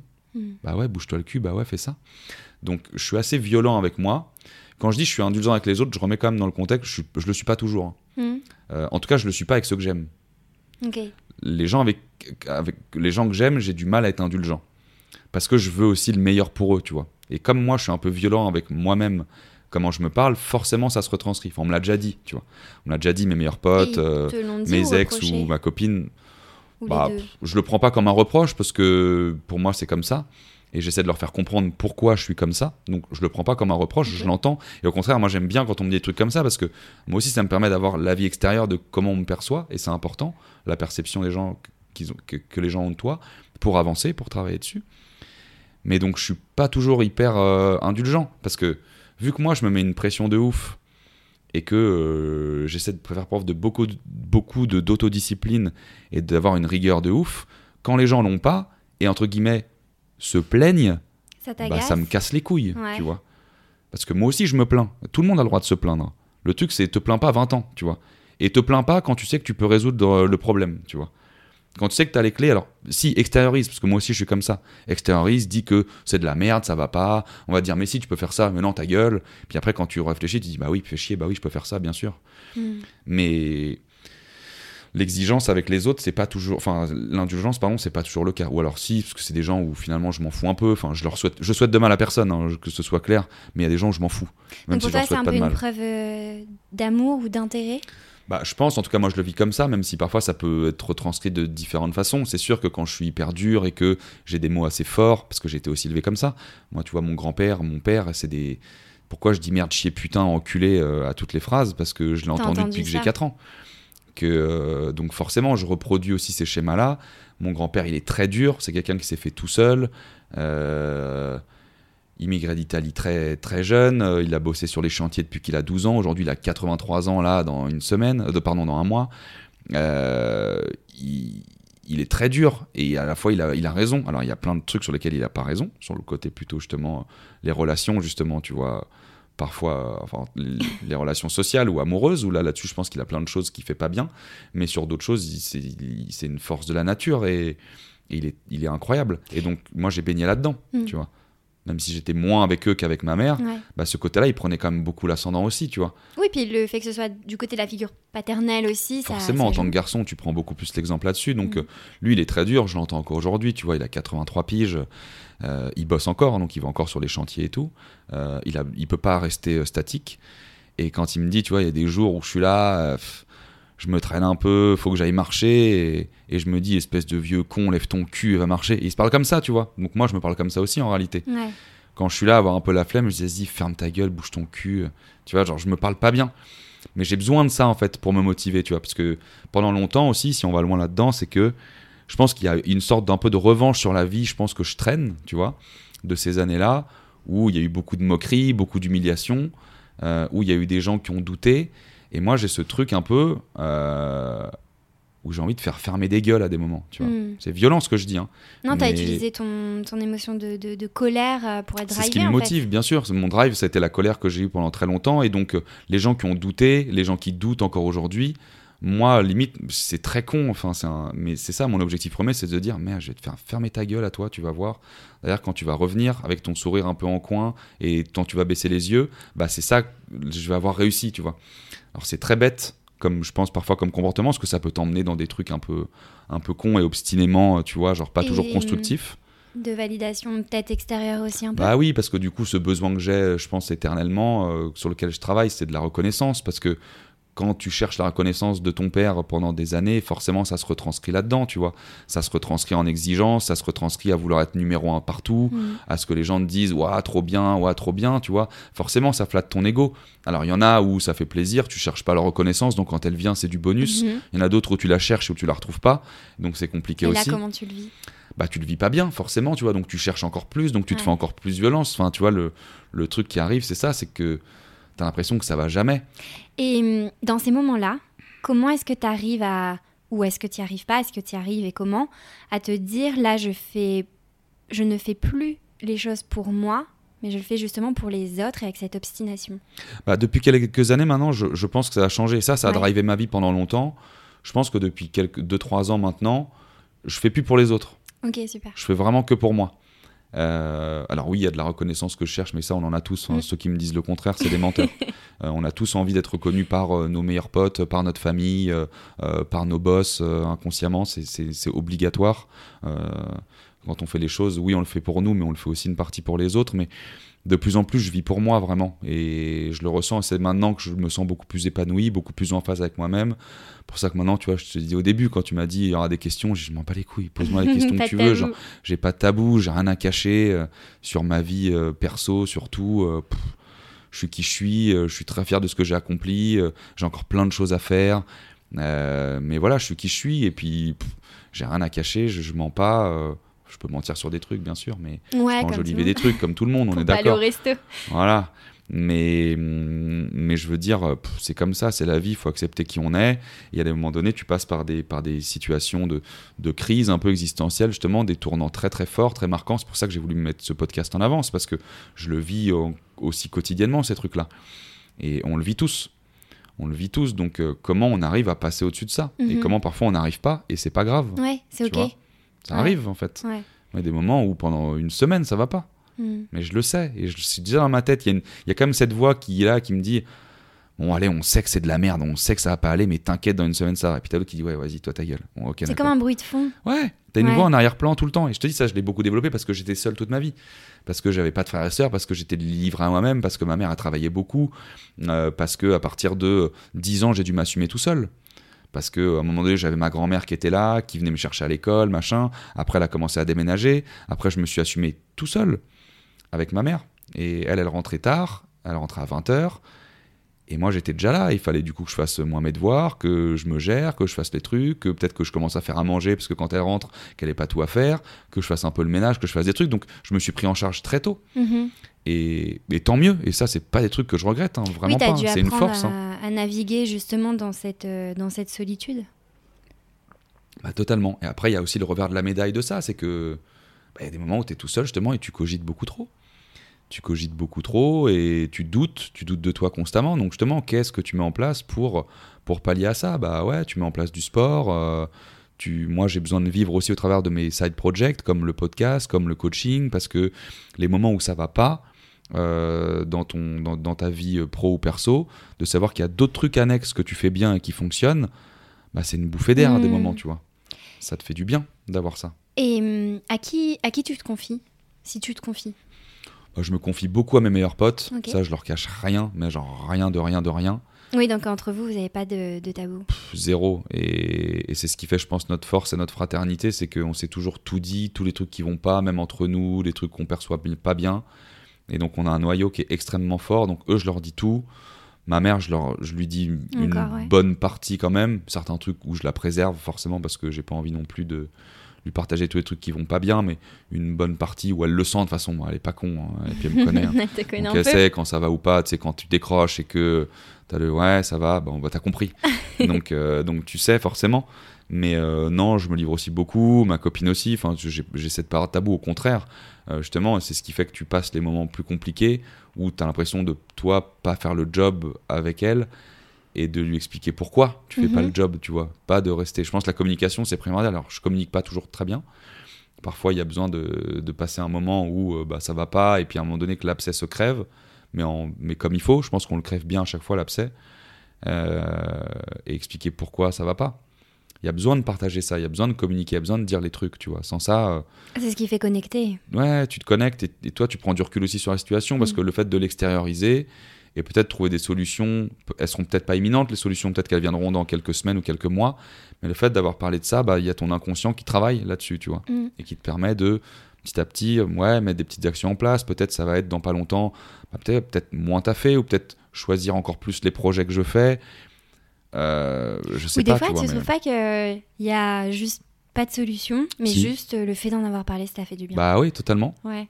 Tu, tu libères ce poids que tu as et, et tu continues sur la même route que tu as, mais avec un peu plus cette fois-ci de, de sérénité parce que tu as lâché le truc et donc tu sais que les autres le savent, le comprennent et l'acceptent surtout.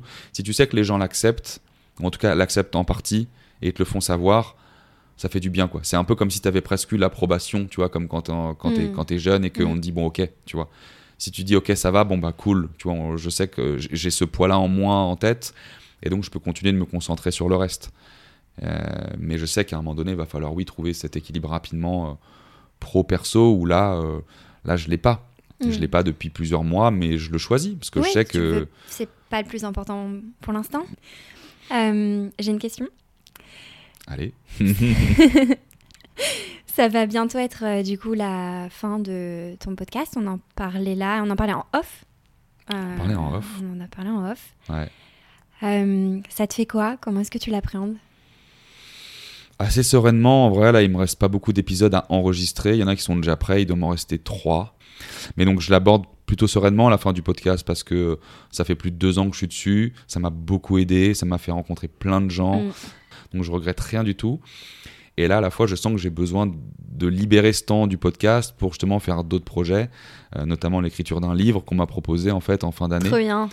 Donc là maintenant, faut se poser dessus. C'est pas un sujet que tu prends à la légère et ça va demander beaucoup de taf euh, et de manière constante. Mhm. Donc j'ai la chance de le coécrire avec ma petite cousine qui elle est psychologue, donc ça c'est Ah, génial. ça c'est trop bien pour t'accompagner. ouais, ça c'est top. Tout seul, ça serait compliqué, donc je suis très content d'être avec elle.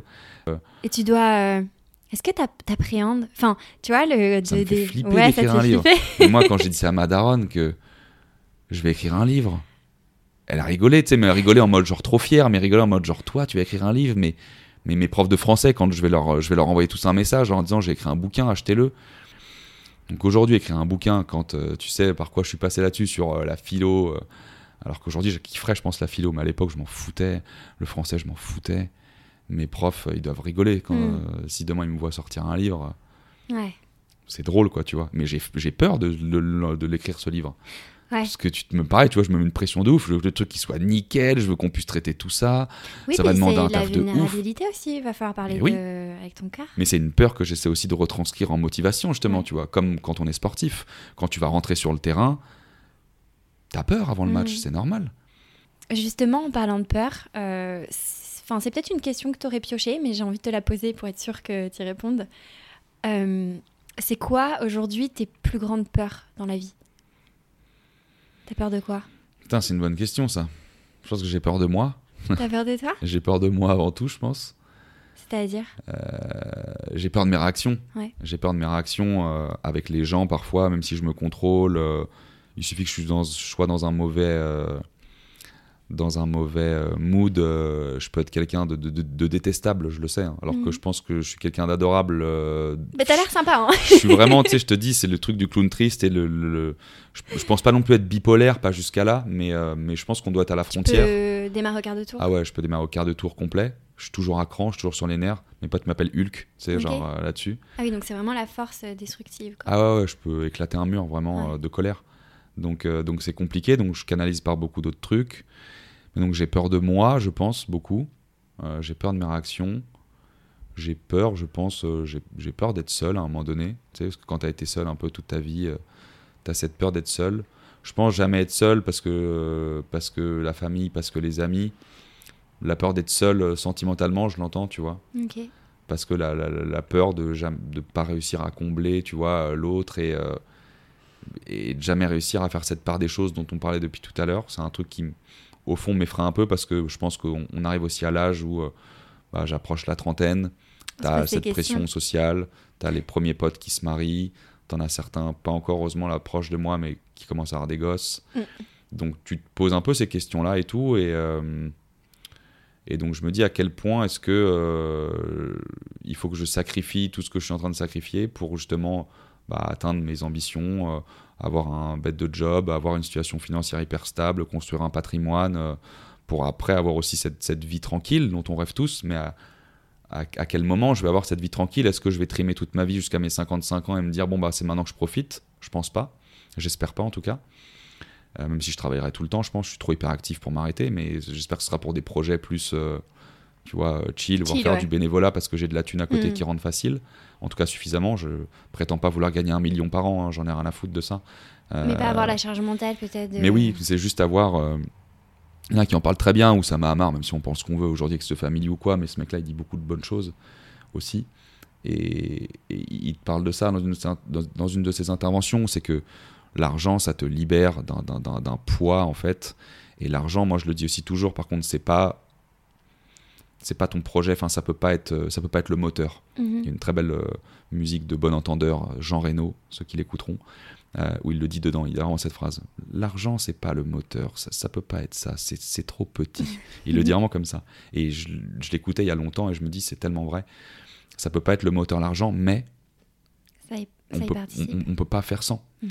Et donc, à un moment donné, quand tu vas avoir ce- cette situation financière ultra stable et que tu vas rentrer suffisamment d'oseille pour te dire que j'ai pas besoin de compter quand j'ai envie de me faire un petit kiff, partir en vacances, partir en week-end, m'acheter un truc qui me fait plaisir, euh, sans me dire que je suis dans le rouge ou que je dois me serrer la ceinture.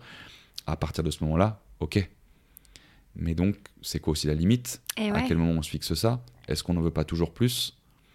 Parce qu'il y a ça aussi Euh. avec la détermination, c'est que, enfin pardon, l'ambition, c'est euh, c'est toujours euh, vers le, plus, vers la prochaine étape. il, faut se donner à un moment donné cet objectif où tu te dis une fois que je suis là-dedans, c'est bon, enfin, tu vois. Euh, c'est beaucoup d'argent, je pense, mais pareil, tu vois, j'ai pas de tabou. Je- J'en pense, j'en parle parce que je, je réfléchis de ça avec mes potes, on en parle, tu vois. On se dit, à combien, tu vois, par mois, t'arrêtes de te dire que t'en veux plus?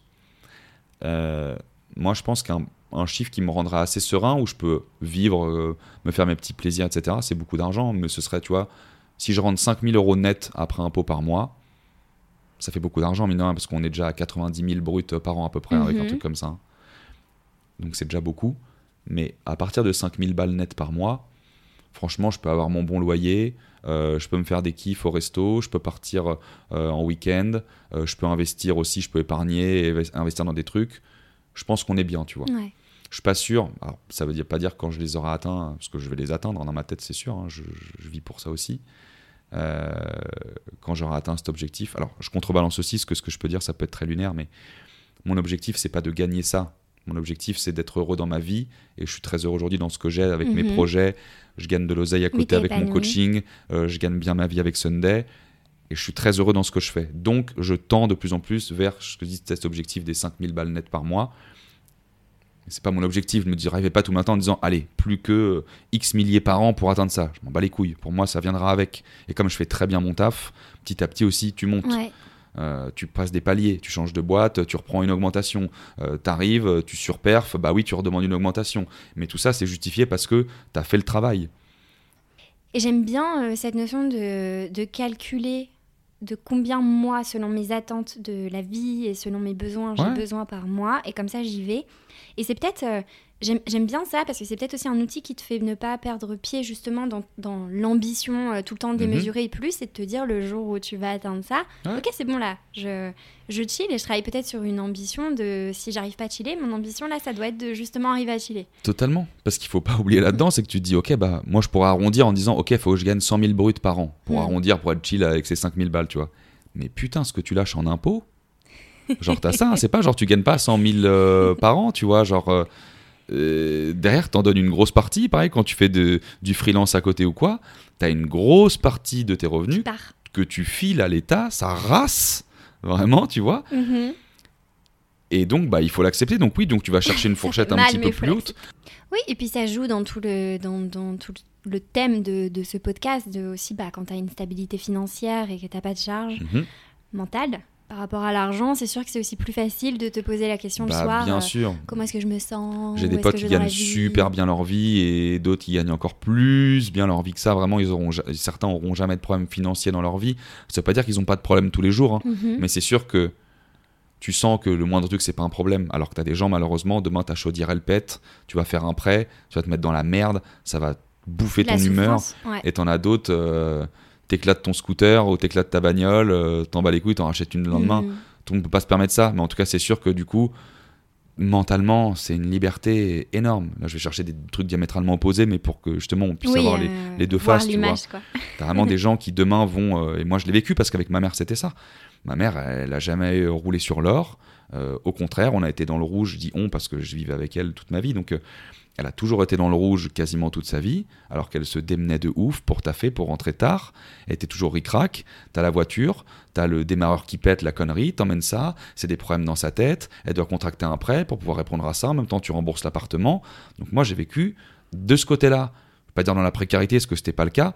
Euh, J'avais tout ce que je voulais et, et limite, elle se mettait elle dans la merde pour que moi je le sente pas. Mais tu ressentais du coup cette préoccupation. Bah oui, je voyais bien qu'elle Mm. roulait pas sur l'or. Alors qu'à contrario, j'ai mon père qui lui gagne plutôt euh, très bien sa vie, euh, roule dans des bagnoles de ouf et a des, a des maisons que Ouais, ma mère pourrait jamais avoir. Ah non, mais moi, c'est pour ça que je, parle de bipolarité, mais pas loin, mais parce que Ouais. j'ai deux choses diamétralement opposées dans ma vie, dans mon éducation. Mm. C'est, ça n'a rien à voir. J'ai d'un côté euh, le côté très euh, flash avec euh, des moyens, avec euh, je faisais du jet ski, mon père avait un, ma- avec- avait un magazine de jet ski, j'avais mon jet ski limite quand j'avais 10 ans. De ce côté-là, Mhm. je rentrais chez ma mère, j'avais rien là, de tout ça. On avait une voiture pourrie euh, parce que voilà, elle pouvait pas faire autrement et tout. Donc j'avais vraiment deux vies deux quoi. mondes, quoi. Mais c'est une force, moi je trouve aujourd'hui, c'est une vraie chance que j'ai eue parce que j'ai pu voir du coup tous ces côtés-là. J'ai essayé en tout cas de prendre le meilleur de ces deux mondes-là.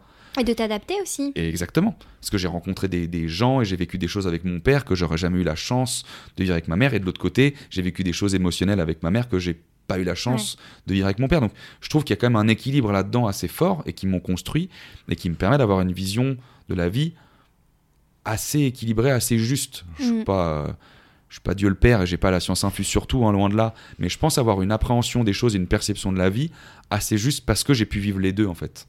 Vraiment Ouais, je- sans avoir rien à moi réellement tu vois ce que Mhm. ce que je vivais du côté de mon père avec euh, avec toute cette tout, tout- tout ce truc là un peu fou c'était pas moi parce que je vivais avec lui un, un week-end sur deux et après je repartais dans mon quotidien donc euh, c'était pas moi ça Ouais, c'était temporaire. mais tu comprends et donc Mhm. après aussi pareil socialement euh, bah, tu rencontres des gens qui ont des familles euh, très fortunées aussi, où tu deviens très pote avec eux, euh, pas par intérêt du tout, je m'en bats les couilles de ça. Non, mais parce que ça fait partie du Mais même parce que ça fait cercle. partie du même cercle, t'es dans des études là, t'as, bah oui, euh, ces gens. Alors t'as des gros Jean-Charles que je vais stéréotyper, des gros enculés de fils à papa que je déteste. Et puis t'as d'autres euh, euh, personnes qui ont des familles beaucoup plus aisées, qui sont des personnes incroyables, incroyablement bonnes, généreuses, bienveillantes, qui ont pas du tout la grosse tête. Et c'est de cela qu'il faut s'inspirer en Mhm. fait. C'est pas des gens qui ont de l'oseille et qui vivent dans des familles fortunées et qui méritent rien de ce qu'elles ont. C'est d'autres qui ont peut-être le même parcours, mais qui ont décidé que la vie, ils allaient la vivre autrement et qui ont des vraies valeurs humaines. Et c'est eux qu'il faut prendre comme exemple. Et ça, c'est un truc qu'il faut avoir dans la vie, c'est que faut jamais jalouser les gens. Mhm. Faut toujours s'en inspirer. inspirer. Ouais. Il faut avoir de la gratitude aussi à contrario parce qu'il y a des gens qui sont qui ont pas la chance que toi tu as. Et là-dessus, tu vois, il faut développer de la gratitude. Il faut de la de, de l'inspiration, de la gratitude. Il faut avoir cet équilibre encore là entre les deux. Hmm. Ouais, je, je te rejoins complètement avec ça parce que c'est euh, ce truc de dans ma vie j'aime me dire que je m'entoure de personnes qui sont meilleures que moi pour une raison Ah ouais. ou une autre que ce soit dans leur avancée professionnelle, personnelle, parce que ma meilleure amie, c'est la meilleure personne humainement que je connaisse, tu vois. Je me dis, mais c'est pas possible d'être une personne aussi gentille. Et de te dire, ouais, de pas jalouser, mais juste de t'en inspirer, de, de, te nourrir de ça. Euh, j'ai le jeu des questions. Ok. On y passe Bah, on passe aux questions. Hein. Oh putain, jalousie, envie. Ah tu bah. vois, c'est drôle, hein Comme quoi, il n'y a pas de hasard. Hein. Quand j'en ressens. Donc, ah, ok, d'accord, c'est ça. Donc, la jalousie, l'envie. Donc, quand j'en ressens et dans quelle situation, quels critères Succès, amour, argent, amitié. C'est ouf que tu aies tiré cette question. Ouais, c'est drôle. Hein. Euh, de la jalousie, très honnêtement, j'en ressens pas trop. Euh, je pense pas être vraiment jaloux. Euh, je pense pas jalouser les autres parce que justement aujourd'hui j'ai compris que chacun a la vie qu'il a, chacun a Mhm. le passé qu'il a, l'éducation qu'il a eue, euh, la chance ou pas d'être dans une famille aisée euh, ou pas justement, donc euh, avec des avantages qui vont avec. Donc je, je pense pas trop jalouser les gens, je pense vraiment pour le coup m'en inspirer. Si quelqu'un a réussi euh, fortement, je vais essayer de comprendre comment est-ce qu'il réussit comme ça, qu'est-ce qu'il met en place, quels sont ses petits tips, ses trucs? Pour entre guillemets un peu copier ça aussi, forcément, m'en inspirer. Donc je pense pas trop euh, jalouser. Et l'envie, l'envie dans quelle euh, situation j'en ressens, bah ça l'envie je pense un peu tout le temps, c'est un peu différent je pense pour le coup de la jalousie. Mais l'envie, euh, l'envie de réussite, tu vois, genre je sais pas, bah tu vois, je vais te donner un truc très con. euh, euh, moi j'ai envie d'être numéro un chez Sunday en termes de, de sales, tu vois, genre c'est un truc con, mais tu vois quand j'étais vendeur dans la rue, dans les ONG, euh, il y avait ce truc de quand on rentre, euh, il y a le classement par semaine des meilleurs dialogueurs, chefs d'équipe et tout. Moi, je suis arrivé le premier jour, j'ai dit les gars, moi je vous explique, ma tête elle va être là. Parce que je suis con, parce que j'adore le challenge, parce que j'aime les défis comme ça. Et donc chez Sunday, bah, mon envie, c'est d'être, euh, c'est d'être first, tu vois. Ouais. Là, je grappille petit à petit les plages. Je suis deuxième euh, mondial derrière euh, le, le- le Sales Enterprise en Espagne, tu vois. Donc lui, je l'envie sa race. Mais c'est de la bonne c'est de la bonne pression parce que je me dis, vas-y, il est encore devant, donc j'ai une Eh target, oui. tu vois. J'arrive en mode Rocky Balboa. euh, je suis outsider, euh, je viens pour te défoncer, mais en même temps je viens pour te défoncer oui. dans le sens euh, trop cool, on arrive les deux Ça et, va dans la même vision. et on va parce qu'on est de la boîte, donc c'est très sain. Donc tu vois ce que je veux dire, c'est de la motivation que je me mets. Donc ouais, j'ai cette envie d'être numéro un. Bah ouais, j'ai envie là de, de racheter un appart parce que j'ai un de mes meilleurs potes qui lui est hyper bien dans tous ses investissements. Il est cadré, il gagne vachement bien sa vie. Donc je m'en inspire, je me dis putain bah ouais, il faut que je fasse un peu comme lui là-dessus. Euh, en amour, bah ouais, j'ai mon pote là qui vit une idylle euh, incroyable. Il est avec sa meuf, ça a l'air d'être fluide, c'est incroyable. Bah, J'aimerais la même chose. Euh, donc c'est un peu finalement dans tout mon quotidien, tu vois. Moi, je, on, on dit souvent qu'on est la somme des cinq personnes qu'on côtoie le plus. Moi, j'étends souvent, comme je le dis aussi beaucoup, plutôt à 10 personnes, je pense au moins dans mon entourage. Mais du coup, forcément, tout ce qu'ils ont eux que j'ai pas et qui est cool, bah envie j'ai envie, tu vois, sans les jalouser, parce que je, suis les plus- je suis le plus heureux de la terre pour eux. Euh, même des gens que je connais pas ou que j'aime pas, et quand je vois des trucs, je me dis, bah, pff, Cool quoi. cool pour eux. Et donc, comment est-ce que moi, je peux aussi m'en inspirer pour aller prendre ça, tu vois? Ok. Euh. Donc voilà, c'est un peu dans tout finalement, tu vois. Ouais, succès, tout, je vois succès, amour, argent, amitié, bah c'est dans tout, c'est dans tous les petits trucs que tu as au quotidien, quoi. Mhm. Tu essaies de trouver cette force-là et de t'en inspirer et de petit à petit mettre en place des trucs un peu comme eux. Comme je te dis, c'est pas une, c'est pas une honte de faire du copier-coller. hein. Quand il y a un truc qui marche, quelqu'un t'explique, bah tu refais pareil. Puis en fait, ça te Ah, donne, ça te met le pied à l'étrier Mhm. pour après faire une autre action que peut-être lui n'aura pas fait, mais que toi tu feras. Mhm. Donc voilà, Ok, super. Merci. bah, avec plaisir. Il en faut une autre, c'est ça? Ouais. Elle était bien celle-là. elle, elle était pas mal, elle était pas mal. Ah putain, mais je me tire des trucs moi. La dernière fois qu'on t'a dit je t'aime. Putain, c'est ouf, c'est tes questions. Moi, j'ai trop de mal à le dire, c'est horrible. hein. Même à ma mère, même à tout le monde. euh, Mais et toi qu'on te l'ait dit? Euh, Je pense que c'est ma mère qui me l'a dit du coup il y a, il y a quelques temps, tu vois, quand on s'est au téléphone euh, ou quand on se voit. Parce que du coup, maintenant que je vis plus chez elle, sais, du coup, les moments quand on se voit, je la vois, elle est Mhm. hyper heureuse parce qu'avant, bon, on se voyait tous les jours. Donc, euh, donc elle me le dit aussi un peu plus. Moi, j'ai- du mal à le retranscrire. Je sais pas, tu sais, c'est c'est c'est des trucs beaucoup plus profonds, je pense, qui datent justement bah, de tout ce qu'on a dit, tu vois, genre l'éducation que j'ai eue avec mon père, mon grand-père. euh, on se l'est jamais dit, on se le dira jamais, je pense. Euh, ma mère, même avec ma mère, où c'est c'est- pourtant je l'aime d'amour aussi, mais et on n'a pas la même relation, mais tu vois, j'ai eu ce côté très très dur, tu vois, très que j'ai de l'autre côté plutôt paternel, qui prend le dessus là-dessus. Et c'est vrai que tu vois, j'arrive à dire beaucoup de choses. Ouais. J'ai pas de tabou quand on dit Ouais, non, pour rien, tu vois, je parle de tout, de rien, j'ai avec tout le monde, même quelqu'un que je connais pas, je pourrais raconter ce qu'on s'est dit là vraiment, parce que bah, c'est partie de la vie. Mhm. Et donc je raconte mon histoire, même titre qu'il me raconterait la sienne. Mais ça, c'est vrai que cette partie d'amour, euh, c'est compliqué, tu vois. Je l'ai pas beaucoup dit non plus dans ma vie, je pense. Ouais. Et du coup, tu l'as dit à qui? À ta mère? Je l'ai dit à ma mère déjà, j'ai dû le dire à, à, à- à- à deux de mes ex avec qui j'étais parce que c'était le cas du coup et euh, et voilà et pas beaucoup. Tu le dis à tes potes. euh, que- Et quand tu le dis, justement, tu te, tu te sens comment?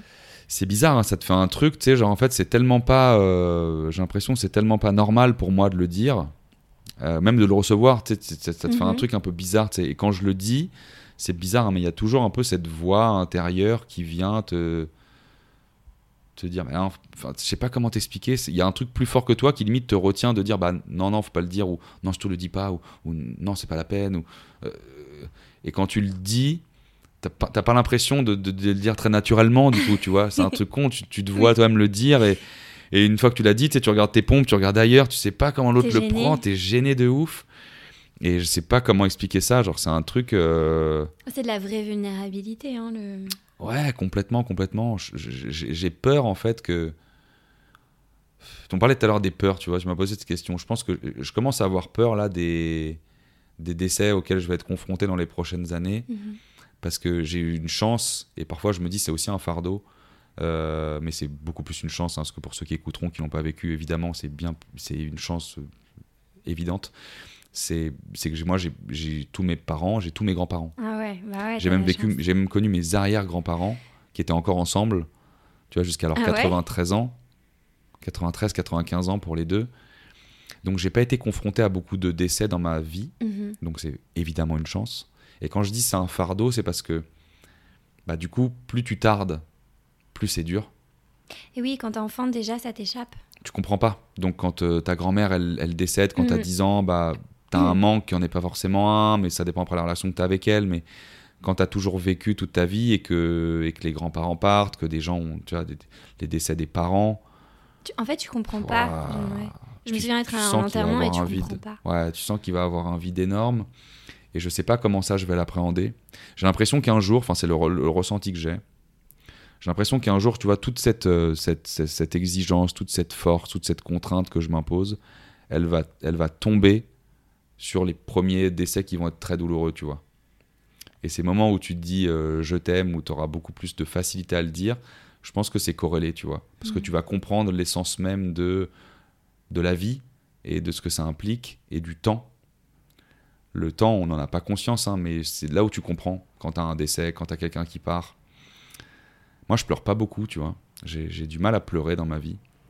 Euh, j'ai beaucoup pleuré quand j'étais petit et, et on m'a toujours interdit de pleurer parce que Ouais, un mec ça pleure pas. Enfin, moi j'ai une éducation du côté de mon père. Enfin, tu sais, c'est très macho, c'est enfin père grand-père parce que italien, parce que Masculinité voilà, toxique, tout ça, tout ça. c'est- ah, Ouais. c'est dur, tu vois, t'es petit, tu pleures pas.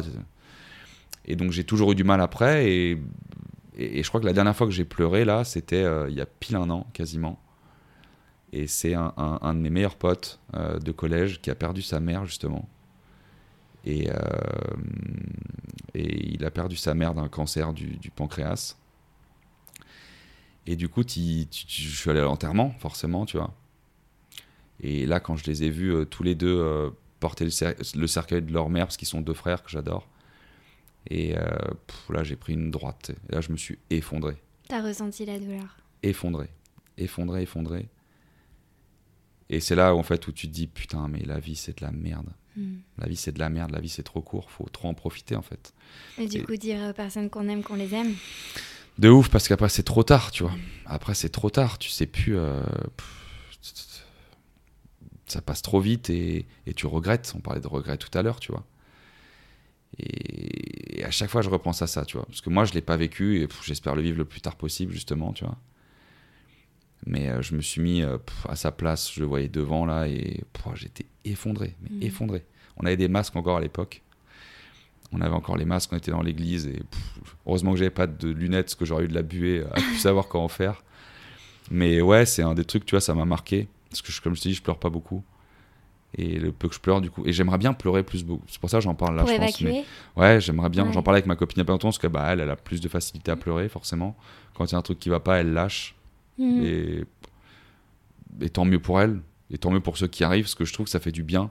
Et ça fait tellement de bien. Mais Parfois, j'aimerais bien- extériorises Vraiment. Ouais, j'aimerais bien être à même de pleurer et de lâcher les vannes et que Mais tu te laisses pas. tout sorte. Ou Bah, encore une fois, je pense qu'il y a les deux. Je pense que j'y arrive pas et à la fois je me freine et parfois j'aimerais, tu vois. Et je sais pas, il y a un côté où je pense que j'ai été bridé sur beaucoup d'émotions toute ma vie. Pourtant, je suis très extraverti et tout, tu vois, Mhm. avec le temps, mais euh, ça m'a un peu bloqué sur tout ça. Ce qui est con, je vais dire, mais ce qui, ce qui peut me faire pleurer aujourd'hui, c'est con, hein, mais c'est des victoires dans le sport. Ok, ça, je- ouais, t'es ému Je quoi. vois des trucs, tu sais, je vois l'équipe de France de basket qui demain, genre, gagne les JO. Je pense que je, je peux chialer, tu vois. Je peux chialer de joie pour ça, tu vois. Euh, mais donc, du coup, c'est plus des larmes de joie que je peux avoir que des larmes de tristesse. C'est là où je me rends compte de ça. Je peux plus facilement peut-être pleurer de joie pour des trucs qui vont me foutre les frissons. euh. Les films, pas trop, peut-être un peu, ça peut arriver. C'est vraiment très très rare, mais, mais dans la vie de tous les jours, c'est dur, quoi. J'arrive pas. euh, Et surtout que tu vois, on, on a beaucoup parlé de colère. mhm. Et, et je trouve que la colère, justement, des fois quand t'es en colère, euh, elle se transforme en tristesse. Enfin, je sais pas comment expliquer ça, mais euh, il y a beaucoup de personnes qui sont, quand elles sont en colère, au bout d'un moment, en fait, tu pleures. Ouais. Et c'est cet échappatoire, tu vois. Et peut-être que le jour où tu arriveras à te laisser pleurer, à te laisser submerger par, euh, par cette tristesse qui est peut-être qui est peut-être cachée par, euh, par euh, cette, euh, cette colère, peut-être que ça sera plus facile aussi. Sans doute, c'est pour ça que je te disais que tout ça, je pense, c'est très coléré. Au... Enfin, moi, le moment où, où- où je pleure, ou en tout cas où je comprends, là, c'est c'est quand il se passe les choses les plus tristes sur Terre, quoi. C'est quand il y a quelqu'un qui part, quoi, tu vois. Il y a que là où je prends conscience de, de tout ça, j'ai l'impression, et qu'il y a que là où, bah ouais, je, je lâche, je lâche les vannes à ce moment-là, quoi. Et je chiale pour un an, ou en tout cas le plus tard possible, jusqu'au prochain, quoi, tu vois. Ouais. Mais il y a, y a que là. Parfois, ça me prend un retardement. J'ai eu des décès euh, dans la famille où euh, j'ai pas compris, justement, peut-être que j'étais aussi un peu plus jeune. J'ai pas compris et c'est revenu euh, plus tard. Je l'ai pris en Mhm. pleine gueule, tu vois. Ou quand tu perds ton chien, alors pareil, c'est c'est très dur au moment. Tu comprends pas et puis ça, ça tombe sur la gueule euh, un mois après ou je sais pas quand et boum. Mais, euh, ouais, ouais, c'est, tout est très corrélé pardon, là-dedans, justement. La colère, la joie. Euh, Et est-ce que tu as déjà écrit des lettres Des lettres euh, à tes proches? Euh, alors, pas des lettres, je me suis jamais mis à écrire sur ça. Par contre, j'ai fait des, des voice notes que j'ai jamais envoyées, justement. Ah, ok. Où, euh, à un moment donné, où j'avais besoin de dire des trucs et où bah, je faisais comme si j'étais au téléphone et que j'étais en mode monologue, quoi. Et je me mettais avec le dictaphone à côté. Je suis même pas sûr de l'avoir réécouté derrière, Mhm. mais, Mais tu l'as enregistré. mais je l'ai enregistré. Et donc, euh, j'ai l'impression que c'est plus facile de, que je mette des mots justement là-dessus, parce que j'ai l'impression de vraiment le sortir comme si j'étais chez le psy. Mhm. plus que d'écrire, mais écrire, ça fait aussi beaucoup de bien. Je te l'accorde là-dessus. Pendant un moment, je tenais un journal et j'essayais de, sortir toutes les idées, mais du coup, c'était plutôt du positif. C'était pas les idées euh, sombres ou les difficultés, je Ton les, notais pas. ouais. C'était que du positif que par contre j'écrivais pour justement me dire quand ça va pas, je relis et je relis les trucs bien. Et quand ça va pas, plutôt, ouais, j'ai besoin, d'en- j'ai besoin de le sortir, j'ai besoin d'extérioriser, j'ai besoin d'en- j'ai besoin d'en parler. J'ai essayé des psys, pas beaucoup, hein. j'ai pas fait beaucoup de sessions. J'ai dû faire 5 sessions dans ma vie, je pense, enfin 5, cinq séances de psy. Euh, deux qui ont été une catastrophe euh, quand j'étais rentré du Canada, où je me suis presque embrouillé avec elle et parti en claquant la porte. Mhm. Euh, parce que j'ai l'impression de ne pas être écouté, j'ai pas eu de fit, j'ai rien eu, tu vois, cette personne-là, pour moi, elle valait zéro. Et euh, j'avais l'impression que voilà, il y avait l'heure, et à ce moment-là, elle te coupe, t'es en train, en pleine montée de trucs, d'émotionnels, tu veux dire des trucs, et t'as l'impression qu'elle s'en bat les couilles. Donc j'ai pas eu le fit. Euh, j'ai réessayé après, puis après, bon, mine de rien, c'est con, mais tu sais, ce qui m'a bridé, c'est que ça coûte une couille d'avoir un psy. Mm. Euh, t'as des sessions à entre 50 et 100 balles. Alors, moi, j'allais pas toutes les semaines, je faisais une session toutes les trois semaines à peu près, justement pour me dire, bon, bah, c'est la petite dépense du mois, ça me coûte, à l'époque, ça me coûtait 90 balles la séance. Et j'ai arrêté, je pense, en partie pour ça. Donc c'est très con. J'ai vraiment hâte que, et c'est en, cours, hein, que les séances de psy soient euh, remboursées, en tout cas en Mhm. partie, euh, par la Sécu. Je pense que c'est important. On est tous dans des périodes où on a des, où c'est compliqué et tu- tout le monde peut pas se payer des séances de psy. Euh, en vrai, je pourrais, hein, je suis pas à plaindre financièrement, même si je roule pas sur l'or, mais encore une fois, j'ai le choix. hein. Je pourrais très bien Et me oui, dire que euh, pourrais faire 90 moins balles de- par mois où je fais autre chose et je dépense Exactement. moins dans des conneries et je pourrais le faire. Mais va savoir pourquoi j'ai encore ce blocage-là. Donc, je vais pas avoir de psy. Mais je pense que ça me ferait du bien, une séance par mois, tu vois. D'aller libérer. Pour euh, entretenir euh, exactement. quelque chose de régulier Et pour- émotions. Exactement. Et c'est pour pallier. Moi, je suis très. euh, On n'en a pas parlé, mais moi, je trouve que l'homme, la femme, est- est- ça se ressemble beaucoup. Et donc, il y a les cycles de menstruation, tu vois. Et je pense qu'on a un peu la même chose en tant que mec. Enfin, moi, parce que du coup, je le, j'essaie de l'identifier, de le quantifier. Et euh, c'est tous les. Entre 4 à 6 semaines, tu vois, grosso merdo, Ok. où j'ai ces moments où je rechute. quelques jours, tu vois. Et donc justement, si j'ai cette régularité en me disant bah, toutes les trois semaines ou tous les quatre semaines, je vais voir mon psy, bah je lâche le truc, je fais, je, fais- je fais part de toutes mes craintes, toutes mes peurs, je ressors de là avec plus ou moins des réponses à mes questions sur ce qui va et donc je ravance. Ouais. Parce que les quelques sessions que j'ai fait avec, même ça me coûtait 90 balles pour le coup après, je me sentais bien en sortant, tu vois, ça me faisait du bien. T'en as vu les euh, bénéfices. ouais. Ouais, ouais, je l'ai vu, franchement, c'était bien. Cette personne était très cool. euh, pour le coup, j'ai eu un bon fit. 90 balles, quoi. Elle me coûtait juste 90 balles, donc ça me faisait un peu chier finalement. Et donc, euh, donc voilà, mais je, me, je pense que c'est un truc, il il faut que j'y aille. Ça fait un moment que j'en j'en parle à des potes et que on me file des conseils là-dessus, qu'on me file des numéros. Il, il faut que je passe ce cap-là, il faut que je le mette en place, je pense. Ouais, c'est super. Ouais. Je sais pas combien de temps ça fait qu'on papote. Voilà, je pense que ça fait beaucoup plus que prévu. hein. C'est vrai? On est à. Ah ouais, on est à 1h45. Non. En tout cas, tu t'es Mais ouais. vraiment livré et c'est pour ça que j'ai fait ce podcast. Donc merci. C'est la première fois, en, en vrai, je pense que je me livre autant sur un podcast parce qu'on me l'a pas demandé, donc je suis très content que toi tu le fasses. Merci beaucoup. Bah, avec plaisir.